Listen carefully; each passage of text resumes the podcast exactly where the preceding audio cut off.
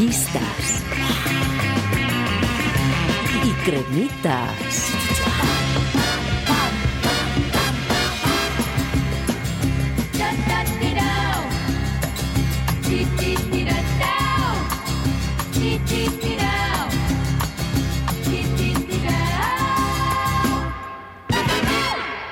Playistas y cremitas.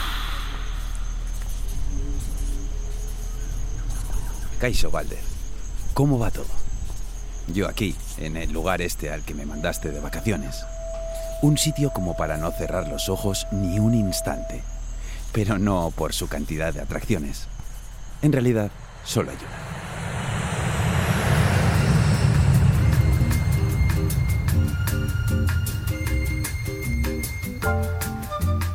Me llevé una inmensa alegría cuando vi que en el billete de avión ponía Sao Paulo, Brasil. En realidad no pude disfrutar nada de la ciudad, ya que nada más llegar al aeropuerto, me esperaba el helicóptero que me contrataste. Me subí en él y tras adentrarnos 33 kilómetros en el Océano Atlántico, el piloto me indicó desde las alturas mi destino. La Illa da Queimada Grande, isla de la Gran Quemada. Una isla bastante chiquita, cubierta por una densa selva y con los bordes todos rocosos. Después el piloto me hizo descender por una cuerda y se piró.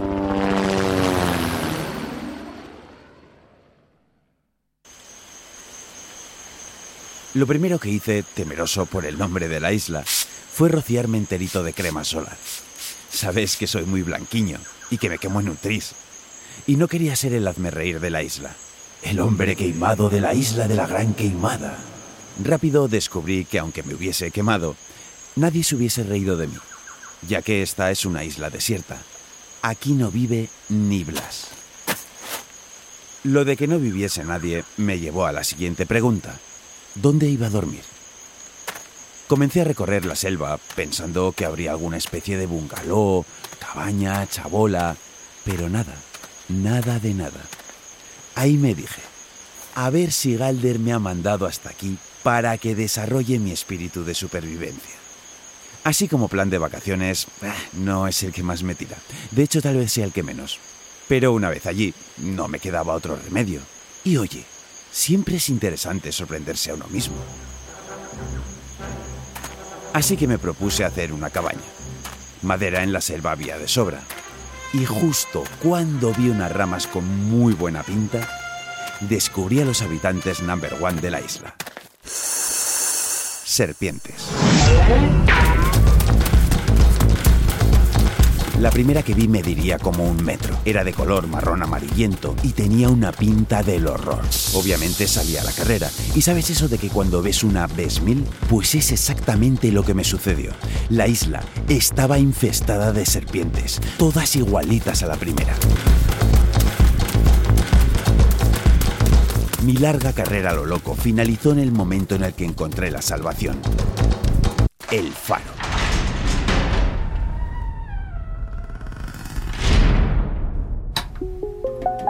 Un viejo faro donde no vivía nadie, pero que seguía funcionando de manera automática. Ese faro me sirvió de alojamiento, a la vez que de refugio antiserpientes. Encontré una vieja cama que hice mía y desde una de las ventanas lograba coger mangos de un árbol que había junto al faro. Tras cuatro días encerrado en el faro, durmiendo y comiendo mangos, descubrí un cuaderno que me aclaró bastante las cosas.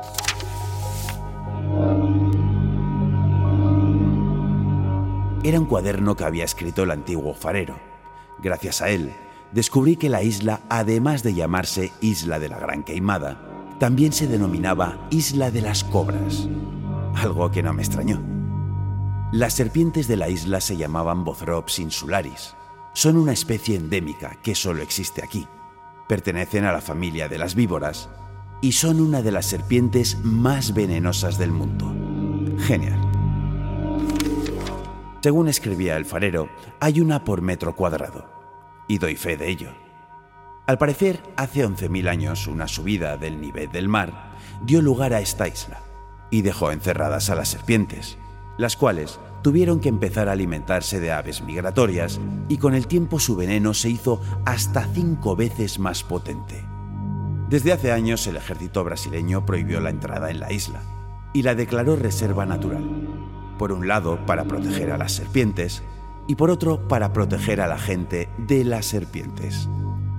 A día de hoy solo pueden venir o bien el ejército, o bien científicos especializados en serpientes, o bien por lo visto yo. Gracias por hacerme tan privilegiado, Galder. Y eso decía el cuaderno. Lo cerré y pensé, tengo hambre. Me metí cinco mangos entre pecho y espalda. Y si bien es cierto que el mango es un superalimento, vivir solo a base de mangos hace que las tripas no vayan muy bien. Por lo tanto tenía que salir del faro, fuese como fuese, a la búsqueda de comida. ¿Cómo enfrentarme a las serpientes? Tras darle muchas vueltas a la cabecita, lo mejor que se me ocurrió fue hacerme unos zancos. Las serpientes podrían subir, pero no tan fácil, y eso me permitiría tener tiempo para defenderme de ellas. Justo al lado de una de las ventanas había juncos. Cogí un par y me hice unos zancos la mar de bonitos y altos. Pero al llegar el momento de probarlos, me di cuenta de que no había contado con el factor equilibrio y si la hostia puede ser guapa, imagina si encima caes encima de un nido de serpientes. Descarté zancos, pero mientras los miraba, se hizo la luz.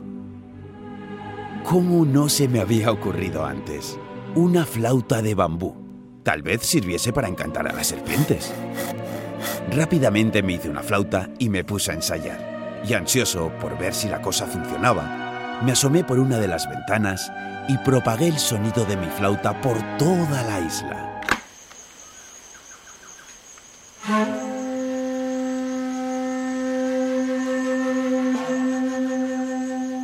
Impresionante.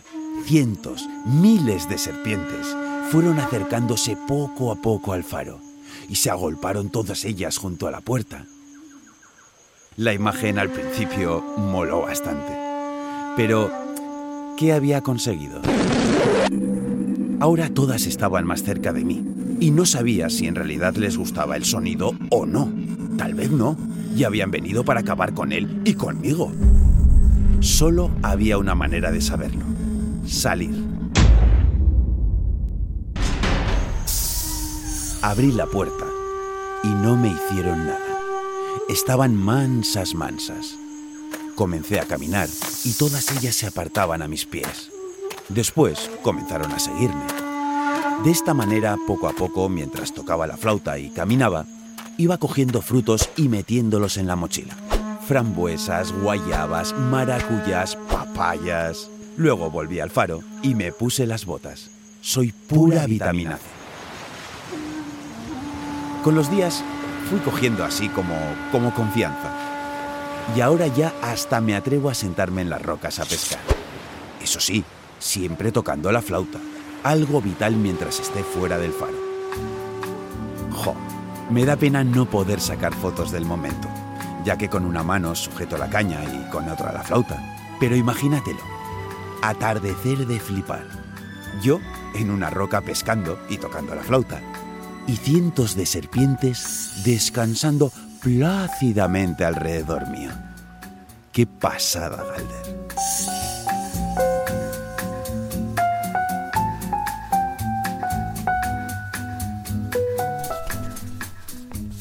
En fin, que no tengo ni zorra de por qué me has enviado hasta aquí. Pero entre mango y guayaba he llegado a la conjetura de que si he logrado encandilar a toda una isla infestada de serpientes ultra peligrosas, tal vez por el mismo sistema podría incluso dominar el mundo, porque las personas que ahora mismo lo dominan son un poco venenosillas. En Brasil mismo hay un claro ejemplo. Pero no, y no me importaría, ¿eh? Pero la verdad es que la vida no me da para esas cosas. Dominar mundos quita mogollón de tiempo. En fin, que la verdad es que esta experiencia me ha hecho saber que a todo se adapta uno y que incluso de las situaciones más adversas se pueden sacar cosas buenas. te agradezco de todo corazón que me hayas enviado de vacaciones a una isla plagada de serpientes. Y espero que tú también estés disfrutando a topete de tus vacatas. Un fuerte abrazo, Inco.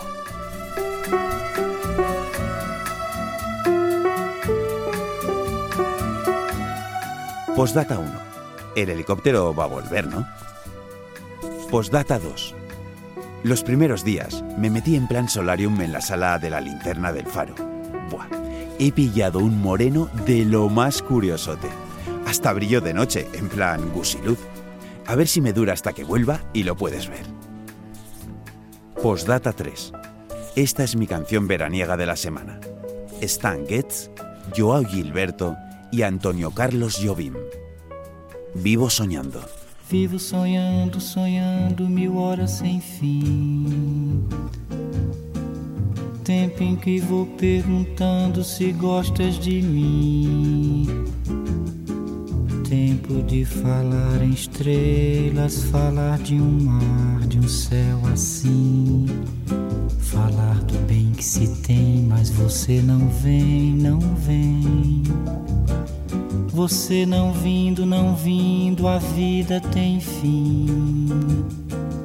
Gente se rindo, falando, zombando de mim. Eu a falar em estrelas, mar, amor, luar. Pobre de mim que só sei te amar.